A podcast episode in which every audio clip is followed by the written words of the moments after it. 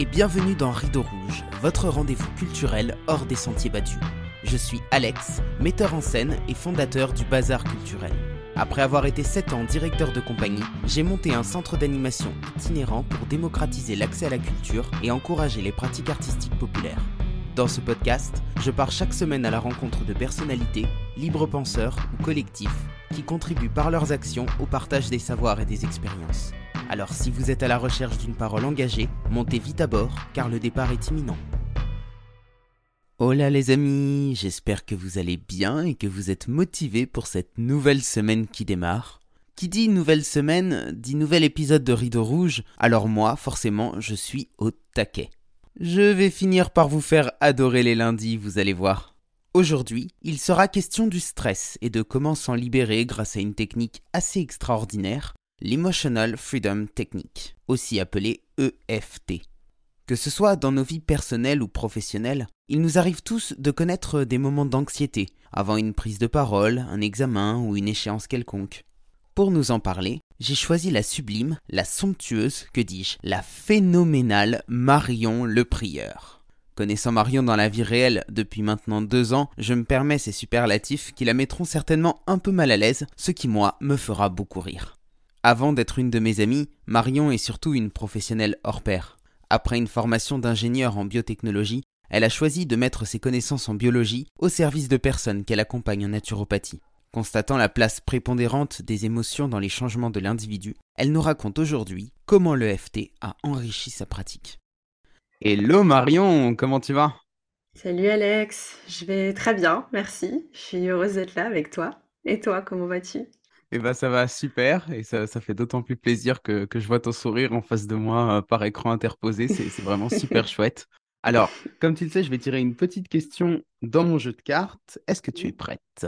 Je suis prête. Je décris mon premier téléphone. Ah, mon premier téléphone. Euh, C'était euh, un tout petit téléphone. C'était quelle marque? Je crois que c'était la marque Alcatel. Il était, ouais, il était tout petit, rentrait dans la poche. C'était, c'était un petit bonus dans ma vie, mais euh, il n'était pas collé à ma poche comme aujourd'hui. et euh, je devais avoir un jeu dessus. C'était pas le Snake, malheureusement. J'avais pas le fameux Nokia euh, des amis et je me sentais un petit peu outsider à cause de ça. Mais, mais ouais, c'était ce, tout petit téléphone qui me servait pour échanger des textos ou des appels avec les copains. Ça faisait le lien avec les copains, quoi. Euh, mais euh, ouais, il n'était pas aussi présent qu'aujourd'hui. C'était parfois, je regrette un peu ça. ouais. Est-ce que tu étais limité en termes de caractère sur tes textos? Tout à fait, ouais, ouais. ah, ça, c'était toute une stratégie. Euh, il fallait, ça, ça, ça, ça, nous obligeait à être, à être, à aller droit au but, à être très concis dans nos messages et à pas partir dans tous les sens. C'était un bon exercice pour moi. ouais. Ou alors il fallait être très créatif niveau orthographe, quoi. C'est ce qu'on oublie de dire génération euh, de, de, nos parents, c'est qu'on s'est pas mis à écrire euh, SLT, euh, SAVA par plaisir, c'était juste pour rentrer dans, dans les textos, quoi. C'est ça, exactement. par souci pratique. cool. Et eh ben merci Marion. Est-ce que tu peux nous décrire un petit peu ton, parcours, euh, les études que tu as faites et euh, comment tu en es arrivé au métier que tu exerces aujourd'hui? Oui, bien sûr. J'ai commencé en tant qu'ingénieur en biotechnologie. En fait, j'ai toujours été passionnée par, euh, bah, par la bio, par, par la santé, par la compréhension en fait du, du, corps, du vivant. Et euh, donc, euh, ouais, j'ai commencé par des, des études pour être ingénieur en fait en biotechnologie. Donc, euh, les biotech, pour ceux qui savent pas, en fait, c'est bah, c'est justement la, la, biologie appliquée aux nouvelles technologies. Donc, c'est surtout destiné à l'industrie, notamment à l'industrie pharmaceutique, agroalimentaire et cosmétique, pour l'environnement aussi. Mais euh, voilà, moi j'ai, du coup je me suis spécialisée en recherche et développement pendant mon cursus et euh, j'ai eu la chance de, faire des stages euh, à l'Inserm en immunologie aux côtés de chercheurs qui, m'ont beaucoup inspiré, qui visaient l'excellence et qui m'ont beaucoup poussé aussi. Et, et ensuite, je me suis orientée plutôt en cosmétique et où là, j'ai travaillé d'abord en formulation des produits cosmétiques, donc la création euh, vraiment euh, de, des produits, un peu comme quand tu es dans ta cuisine et que tu fais de la pâtisserie, quoi. Et, et ensuite, j'ai bifurqué pour être en affaires réglementaires. Donc là, mon rôle, c'était de mettre en conformité les produits cosmétiques avec tous les règlements et toutes les normes en vigueur. Et à l'époque, pendant que j'étais étudiante, j'avais découvert la naturopathie et ça me parlait beaucoup plus. Euh, j'avais beau être passionnée par ce que j'apprenais, je me voyais pas être euh, dans l'industrie. Euh, ça faisait pas sens du tout pour moi. J'avais envie d'être au contact des gens et de, vraiment travailler sur, bah, sur leur santé, en fait, sur, l'hygiène de vie. Et donc j'ai quand même attendu de terminer mes études. au début, je m'étais résignée en me disant bah je vais continuer dans, la branche des biotech quoi.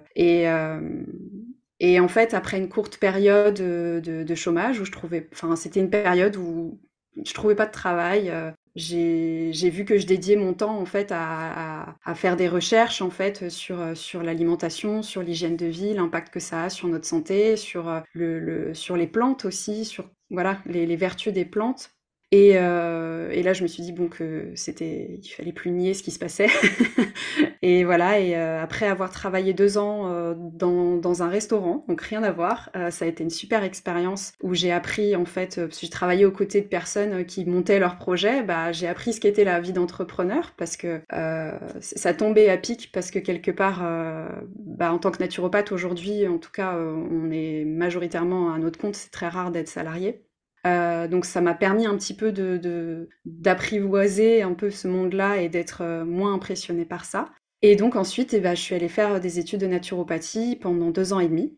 Et, euh, voilà, je me suis lancée à, mon compte. Et ensuite, j'ai complété aussi mon parcours avec la formation à l'EFT et aux outils de coaching. Donc, je crois que c'est le sujet du jour d'ailleurs. Donc l'EFT, en fait, euh, c'est tout un ensemble de techniques. Euh, déjà, ça signifie euh, Emotional Freedom Techniques, donc ce qui veut dire technique de libération ou de liberté émotionnelle. Et bah, ça nous permet de, ressentir un certain apaisement, de se libérer de, des émotions qui peuvent prendre de, la place. Et voilà, je me suis rendu compte que c'était indispensable dans, dans ma pratique aussi. Donc voilà, donc aujourd'hui j'accompagne les personnes euh, notamment sur l'aspect préventif en fait de la santé, euh, avec cet aspect émotionnel aussi quand c'est nécessaire. Et je travaille en collaboration aussi avec d'autres praticiens de santé, avec euh, des psychologues, des kinés, des ostéos. et, voilà, je suis sur une approche pluridisciplinaire, même si je suis un peu, je rencontre les gens en individuel j'échange beaucoup aussi avec les, professionnels autour euh, euh, pour créer du lien en fait, même pour euh, les personnes que j'accompagne et, puis pour moi, pour l'évolution aussi dans ma, dans ma pratique. C'est super intéressant parce que ça crée une approche qui est très complète. Et par exemple, j'imagine que tu peux avoir des personnes qui viennent te voir en pensant qu'elles ont une problématique en lien avec l'alimentation. Et puis derrière, on se rend compte qu'il y a plus peut-être quelque chose à travailler au niveau des émotions, non? Ouais, exactement. je suis contente que tu soulèves ce sujet parce que euh, effectivement, l'alimentation représente quand même un pilier important dans, dans l'hygiène de vie. Or, je me rends bien compte aussi avec la pratique que parfois c'est peut-être pas, là qui, pas par là qu'il faut commencer. Euh, je veux dire quand, quand on est justement euh, très stressé, qu'on a une charge mentale euh, très importante, qu'il peut y avoir même de, de la déprime, bah ça peut être dur. ça peut sembler même insurmontable pour certains de prendre le temps de se faire à manger, de, de prendre soin en fait de, de son alimentation. Et d'autant plus qu'aujourd'hui on a tellement accès à on a tellement d'informations aujourd'hui sur l'alimentation, sur l'impact. On voit bien hein, qu'il y, a, plein de courants différents, etc. Que je me rends compte aussi que ça renforce certains troubles du comportement euh, alimentaire euh, chez beaucoup de personnes. Et donc voilà, c'est, ça demande aussi. Euh, c'est, pour ça que je, prends vraiment le temps aussi d'échanger avec les personnes qui viennent me voir pour voir un petit peu ce qui se joue. l'idée, c'est de pouvoir donner des conseils et être un soutien dans la mise en place d'une bonne hygiène de vie, euh, mais surtout pas de véhiculer justement des injonctions qui pourraient en fait euh, aggraver aussi ce, ce, type de problématique. Donc effectivement, il y a des personnes euh, avec lesquelles on va commencer plutôt sur un travail émotionnel, quand je me rends compte que c'est hors de mon champ de compétences, eh ben je, je réoriente vers, euh, vers des psychologues. Euh, et puis après, s'il faut, on, reprend, on se repasse le, relais pour travailler sur l'alimentation quand la personne est prête. Mais effectivement, c'est pas forcément par là qu'on commence. Euh. Super, merci pour, merci pour cet historique. Est-ce que tu peux nous dire d'où ça vient le FT précisément? Oui, alors en fait, ça a été Ça a été créé par un Américain, un ingénieur, qui s'est beaucoup intéressé à la psychologie et qui s'est inspiré quand même de, de, la médecine traditionnelle chinoise, parce que pour expliquer en fait comment concrètement on pratique l'EFT, on tapote en fait sur des points d'acupuncture ou d'acupressure qui se trouvent sur le visage, sur le tronc et, euh, et sur les mains. Donc euh, je pourrais pas expliquer exactement comment ça fonctionne euh, d'un point de vue scientifique, euh, physiologique, mais en tout cas, ce, ce, ce, monsieur avait posé l'hypothèse que lorsqu'il y a une émotion qui est dans le corps, parce que l'émotion, une émotion se manifeste dans le corps, en fait, c'est associé à des sensations physiques. Lui, il dit qu'il y a une perturbation dans, le, dans notre système énergétique. Alors pour nous occidentaux, c'est ça nous paraît un, peu étrange, mais en fait dans, la, dans la culture de la culture de la médecine traditionnelle chinoise ou même en, Inde, dans l'Ayurveda, c'est c'est tout à fait euh, acquis en fait comme euh, euh euh, comme point de vue, mais du coup, en tapotant, en fait, on, libère cette, cette, charge et on, le sent d'ailleurs dans le corps. Les, les, sensations se diminuent petit à petit pour aller plus vers, vers un apaisement. Donc, pour te répondre, ça vient des États-Unis et ça a été créé, il me semble, dans les années 70. Mais c'est inspiré, euh, c'est inspiré quand même d'autres d'autres médecines traditionnelles euh, qui ont des millénaires en fait d'âge. C'est intéressant parce que les années 70, c'est aussi, euh, bah voilà, on est dans un contexte d'après-guerre. C'est le moment euh, où on commence euh, l'industrie de la consommation, où les gens deviennent de plus en plus stressés, où on, rentre dans un régime de, de, de l'hyper-productivité. Donc c'est mmh. drôle de, comme, comme coïncidence, j'ai envie de dire, que ça apparaisse à ce moment-là.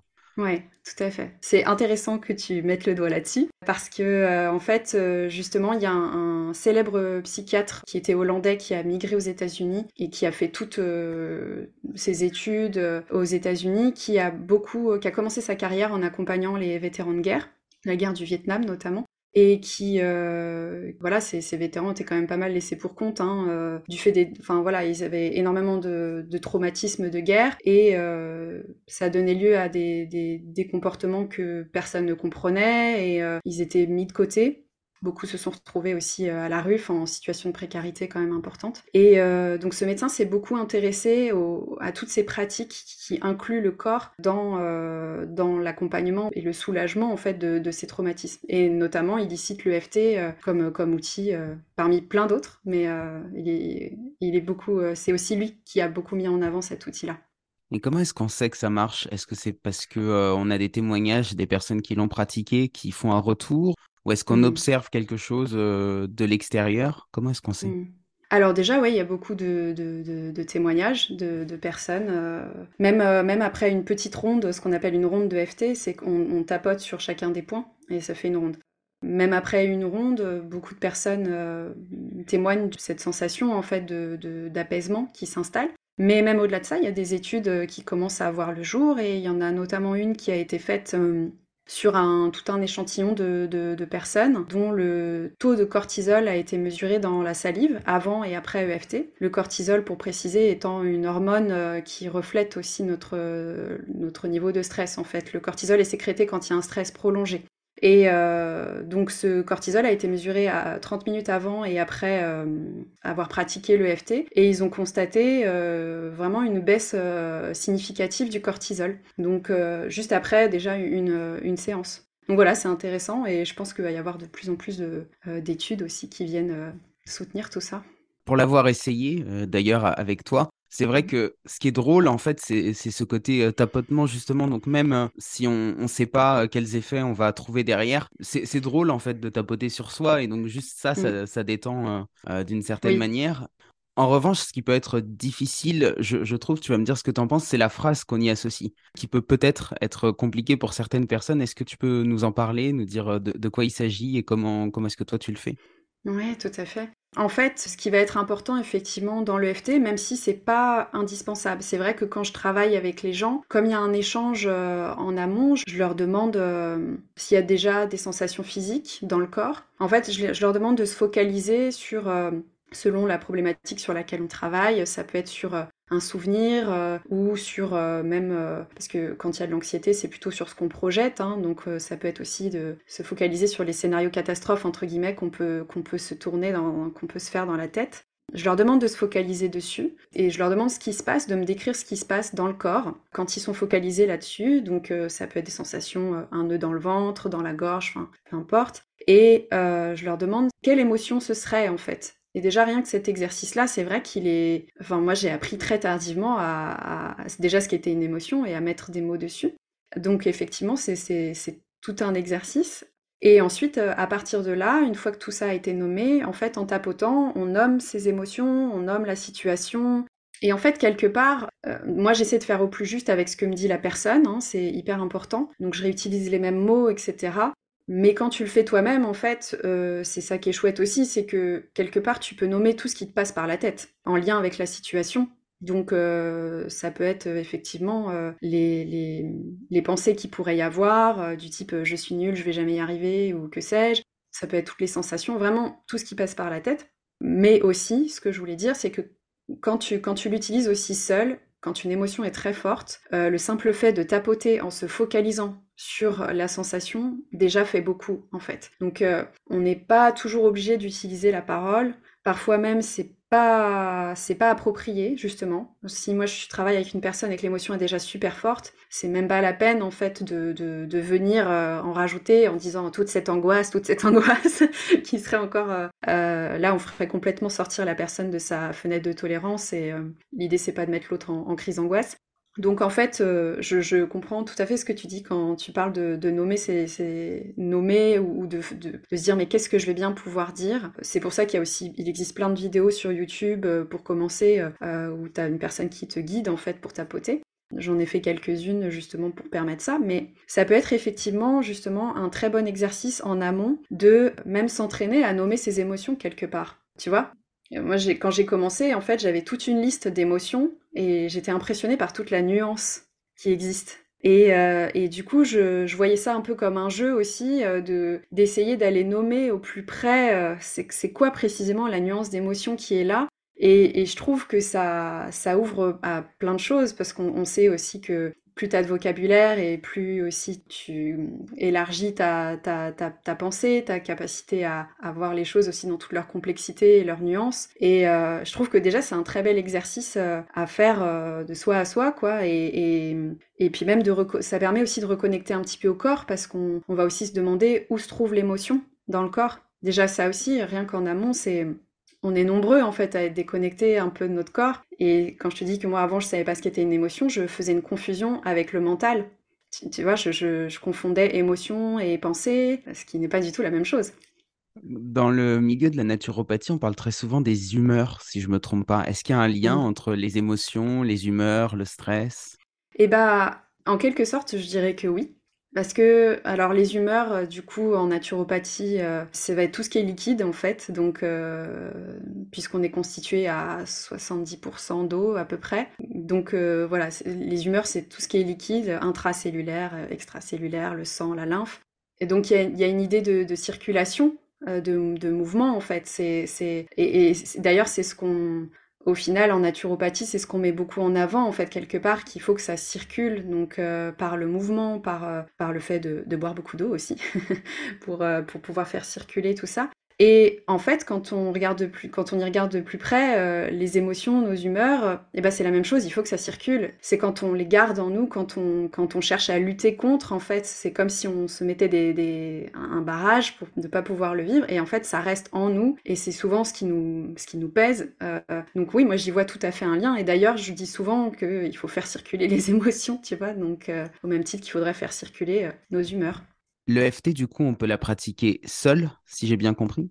Ouais, tout à fait. C'est justement euh, aussi ce que j'affectionne beaucoup euh, dans cette technique, c'est qu'une fois que tu connais les points, quand tu as une montée de, de, stress, d'angoisse, euh, de colère, de tristesse, tu peux tapoter en fait. Et c'est vraiment important de se détacher de, de mes mains, qu'est-ce que je vais dire, comment je vais faire, etc. Juste déjà tapoter et voir ce qui se passe un petit peu. Mais euh, c'est ce que j'aime beaucoup, c'est qu'en fait, on peut se l'approprier, cette, euh, méthode. Même si, bien sûr, il y a des sujets qui nécessitent euh, d'être accompagnés quand, quand c'est difficile, etc. Mais, mais au-delà de ça, pour ce qui est de, je dirais, la gestion au quotidien, c'est un super euh, c'est un super outil et, c'est exactement ce que j'aime c'est que ça permet aussi une autonomie et euh, quelque part euh, j'allais dire, une émancipation aussi, tu vois, de, se réapproprier ses émotions, de, se laisser un espace pour, pour les ressentir, pour les vivre et surtout de pouvoir écouter ce qu'elles viennent nous dire parce qu'il y a aussi ça, c'est que c'est surtout des, messages, elles nous, rappellent aussi à certaines choses qui sont importantes pour nous, à nos valeurs et, voilà. Donc oui, on peut l'utiliser aussi tout seul. et pour les parents qui nous écoutent, est-ce qu'on peut l'utiliser avec les enfants? Oui, les enfants sont super réceptifs. Et euh, ça c'est pareil, on se dit comme qu'est-ce que je vais dire, etc. Alors bien sûr, on, adapte le, vocabulaire hein, euh, avec, les, enfants et, euh, en fait Souvent, ils aiment bien en plus quand les parents, les parents tapotent sur leurs points, mais aussi on peut leur faire tapoter sur leur nounours. Il y a des nounours comme ça qui, qui se vendent, mais on peut très bien les faire nous-mêmes en fait, où on met des, des petites gommettes ou des, petits points de couture en fait sur les points de FT et on demande à l'enfant de tapoter sur le nounours euh, en racontant par exemple s'il a une contrariété à l'école ou quoi et euh, les enfants sont super réceptifs ça va ça va vite encore plus vite qu'avec les adultes parce qu'ils ont moins de ils ont encore moins de barrières que nous en fait aux émotions euh, donc et pour autant, c'est dès l'enfance qu'on nous apprend à mettre de côté nos émotions et à pas exprimer ce qu'on mmh. ressent. Donc c'est ça qui est, qui est un petit bah peu ambivalent. Ouais, bah ouais. Et est-ce qu'à l'inverse, on peut faire des séances collectives? Euh, Oui, alors, euh, je trouve ça plus. En tout cas, moi j'ai plus de difficultés. On peut le faire, hein. Et quelque part, les vidéos YouTube, euh, quand, tu fais une vidéo à destination de, de, plein de gens, tu sais pas de qui d'ailleurs, à qui, mais du coup, on fait quelque chose d'assez général. Mais, mais, mais ça fonctionne aussi, hein. Euh, c'est juste quand on veut travailler sur des problématiques euh, spécifiques, bah là, il n'y a pas vraiment d'autre choix que de faire de l'individuel, mais, mais ça aide déjà, euh, c'est déjà un bon, une bonne approche quoi, pour, pour commencer, c'est bien, ouais. Est-ce qu'il y a une durée minimum pour faire de l'EFT non, franchement, moi j'avais commencé du coup avant de m'y former, j'en ai fait pendant deux ans à titre perso comme ça avec des vidéos. Parfois je faisais des vidéos, c'était des séances de cinq minutes. Hein ça dépend vraiment de. Si c'est. Euh, tu vois, par exemple, il y a des vidéos qu'on trouve comme ça, euh, de juste 5 minutes, euh, c'est des vidéos pour passer une bonne journée, tu vois. ça, ça, permet de, de, se mettre dans cet état d'esprit, de, de, de, poser l'intention, en fait. Parce qu'on peut. on peut Il y a aussi ça qui est chouette, c'est qu'avec le FT, on libère les émotions inconfortables qu'on appelle négative, mais bon, que j'aime pas trop ce terme, mais inconfortable. Et puis derrière, l'idée, c'est de pouvoir ouvrir sur d'autres choses, euh, d'ouvrir euh, ses perspectives, euh, parce qu'on change un petit peu de regard aussi sur cette situation, c'est ce que ça permet aussi. Et on peut aussi poser une intention. Et il y a aussi ça qui est, chouette, c'est rien qu'en cinq minutes, on peut se mettre dans la disposition de, tiens, bah, je vais m'ouvrir aujourd'hui à, passer une bonne journée, euh, à porter mon regard sur les choses qui, me font du bien. Enfin voilà. Donc euh, non, euh, la durée peut être, ça peut être très court. Et après, quand on vraiment on travaille sur des problématiques, je sais pas, je pense aux phobies par exemple, l'EFT fonctionne bien. Ou là, ça va être, ça va être sur plusieurs séances. voilà. Donc ça, dépend, ça dépend vraiment de la problématique. Mmh, super, c'est ça qui est intéressant, tu vois, parce que je pense justement à une gestion quotidienne. Euh, on est de plus en plus nombreux aujourd'hui à avoir des petits rituels le matin, soit de mmh. méditation, de respiration mmh. ou autre. Et le fait peut-être d'implémenter euh, l'EFT dans cette routine-là, ça peut être intéressant, surtout euh, si ça occupe aussi peu de temps, quoi. Ouais, ah ouais, ouais, complètement. on peut le faire, on peut le faire sous la douche, j'en sais rien. Enfin, c'est même juste une ronde.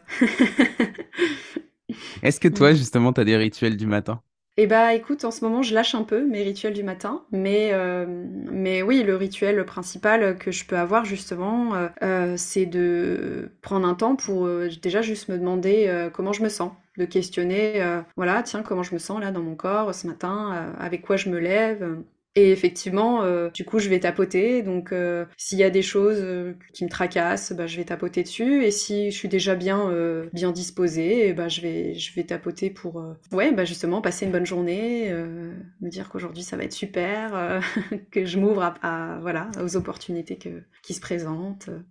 Donc, ouais, ça fait partie de mes petits rituels du, du matin. J'aime bien, j'aime bien commencer la journée comme ça. Et puis aussi parfois au coucher si j'ai envie de me si ouais si je veux me coucher euh, plutôt apaisé euh, pareil pour euh, faire un sas aussi avec la, journée couper et être disposé à bien dormir détendu ouais ça fait partie aussi de, de mes petits mes petits trucs ouais. Super. Tu as utilisé tout à l'heure un mot que j'aime beaucoup, qui est le mot d'émancipation. Quel regard est-ce que tu portes aujourd'hui sur, de manière un peu générale, hein, mais sur, bah voilà, sur, la façon qu'on a de rendre les gens dépendants bah d'une médecine en particulier ou d'un système de santé ou, ou d'un médicament? Mmh, Vaste question, ouais. Bah, j'aurais plein de choses c'est sûr, à redire sur le système actuel.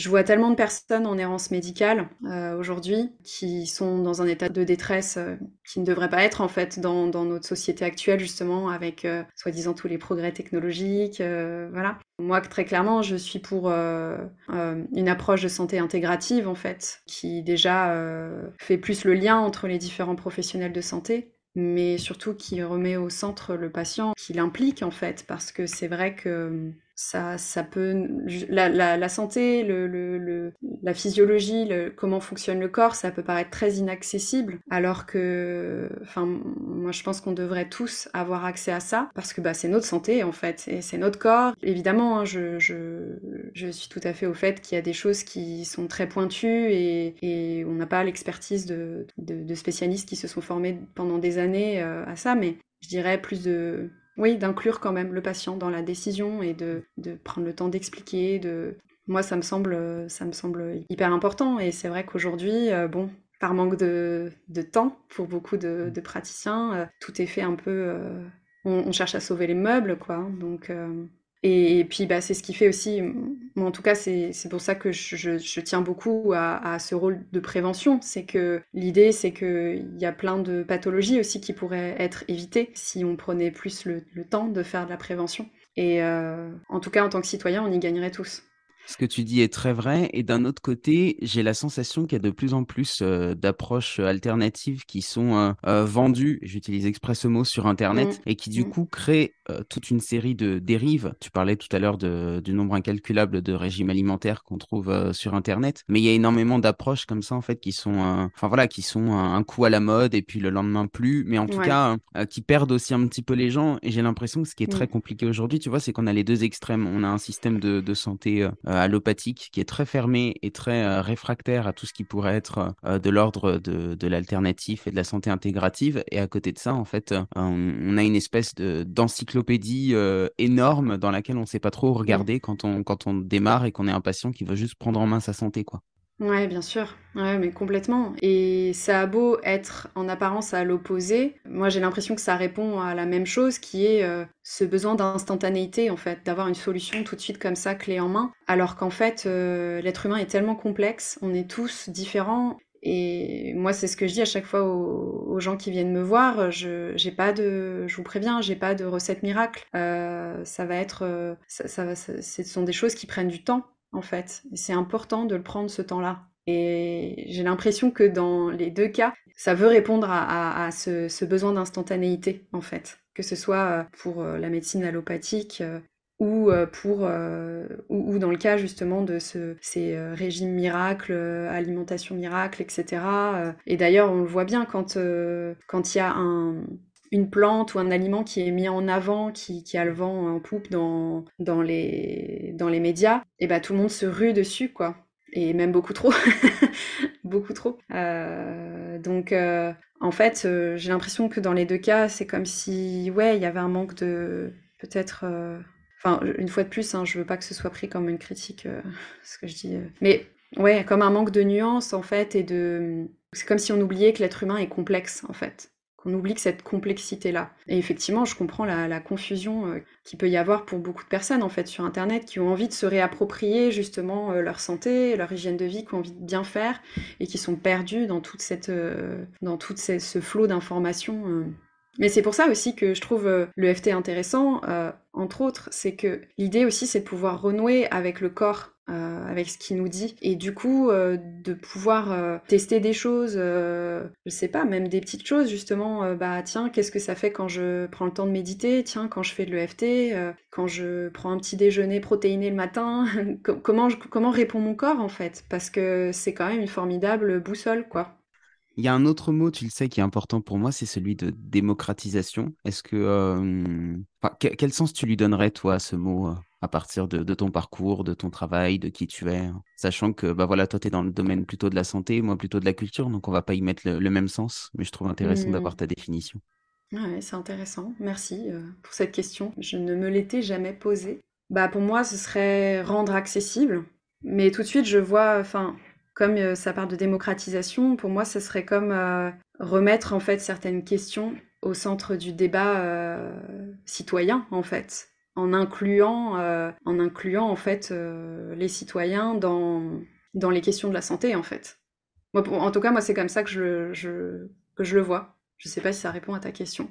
Ouais, carrément. Carrément, et ça mmh. rejoint, euh, ça rejoint aussi la définition que j'en donne, quoi, qui est pas juste euh, un accès au savoir ou un accès à une connaissance, mais qui est vraiment une, une prise en considération de, de, mmh. la personne à qui euh, on transmet ce savoir et mmh. bah de, de, de l'inclure en fait dans, dans cette démarche de réflexion. Tout à fait, tout à fait. Ouais.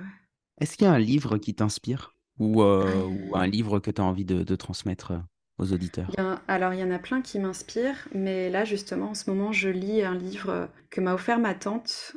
C'est le dernier livre qui a été fait, alors qui a été écrit non pas par Edgar Morin, mais euh, sur Edgar Morin. C'est euh, une conversation, euh, c'est en fait c'est un ensemble de conversations avec lui sur son enfance, sur la résistance, parce que c'était un résistant, sur sa vision de la santé aujourd'hui, euh, de la société en fait aujourd'hui. Et, euh, je prends beaucoup plaisir à découvrir le travail de, ce monsieur qui justement est pour une pensée complexe en fait qui est pour le, faire, le fait de faire les liens, le lien en fait entre les différentes, les différentes professions, que ce soit au sein de la santé, mais pas que en fait. Et je crois que c'est justement aussi tout le problème aujourd'hui, c'est que on a tellement tout cloisonné. Euh, c'est comme si on avait voulu couper l'être humain en petits morceaux euh, pour pouvoir mieux le comprendre. Euh, et je crois que on n'est pas sur la bonne route quand on fait ça. Donc, il invite à beaucoup de liens, à refaire du lien en fait, que ce soit entre les êtres humains déjà, mais entre tous les savoirs. Voilà. Je crois que le nom c'est Conversation avec Edgar Morin. Je veux pas dire de bêtises, mais il me semble que l'autrice c'est Laure Adler je, retrouverai de toute façon le, lien exact et puis je pourrais, je pourrais le, mettre par écrit. En tout cas, ce que tu dis me, renvoie vachement aussi à, ce qu'on pouvait trouver euh, bah, dans l'Antiquité au niveau des philosophes, en fait, qui avaient une pensée beaucoup mmh. plus euh, globale sur mmh. l'ensemble de la société. Mmh. Et euh, ouais, c'est peut-être ça aussi qui pourrait être intéressant de retrouver dans notre société, quoi. Ouais, tout à fait. J'ai une dernière question pour toi, Marion. Oui. Tu t'y attends? Non. Et bah, tant, tant mieux, parce que cette question, elle fait peur à tous mes invités. Si tu avais le pouvoir de changer le monde, par où est-ce que tu commencerais? Ah, c'est une très bonne question. Par où est-ce que je commencerais? Euh, Et bah peut-être que je commencerais par créer euh, justement davantage d'espaces collectifs où les gens peuvent échanger, apprendre et s'entraider. Ça peut paraître euh, utopique, mais euh, je pense que je commencerai par là en fait, parce que justement on est tellement, euh, a été tellement un petit peu coupés les uns des autres, alors encore plus ces deux dernières années, euh, ces trois dernières années. Mais c'est ça qui manque en fait. Justement, bah, pour faire le lien, je crois que je créerais, oui, je commencerai par là, créer des espaces où, où, on peut échanger et faire plus de liens en fait entre les gens, mais aussi entre les savoirs. Super, merci. Je crois que c'est un très beau mot de la fin. Merci Alex. À bientôt. à bientôt. Voilà, notre épisode touche déjà à sa fin. Comme d'habitude, voici les trois leçons que j'ai apprises au cours de mon échange avec Marion. Tout d'abord, que l'EFT permet de libérer une charge émotionnelle en nommant ce que nous ressentons à l'intérieur de nous-mêmes et en tapotant sur certains points d'acupressure. Elle peut être pratiquée avec un ou une professionnelle comme Marion, ou bien en autonomie. J'en profite pour apporter une petite correction. Marion m'a indiqué hors antenne qu'une erreur s'est glissée dans son discours et que l'EFT a été inventé en 1995 et non dans les années 70. Ensuite, que comme nos humeurs, nos émotions doivent circuler à l'intérieur de notre corps. Elles agissent comme un messager pour nous. Chercher à lutter contre ce que nous ressentons pourrait créer un barrage émotionnel. C'est pourquoi il est préférable de mettre les émotions en mouvement. Enfin, que l'EFT permet aussi de poser une intention, à la manière d'un exercice de visualisation en quelque sorte Il est donc tout à fait possible d'utiliser cette technique dans une routine matinale pour se conditionner à passer une bonne journée. Si le podcast vous a plu, n'oubliez pas de lui laisser une note positive et de vous abonner si ce n'est pas déjà fait. Et pour celles et ceux qui veulent suivre le travail de Marion, je vous mets tous les liens dans la description. Merci à tous d'avoir écouté cet épisode et à la semaine prochaine pour une nouvelle rencontre hors des sentiers battus.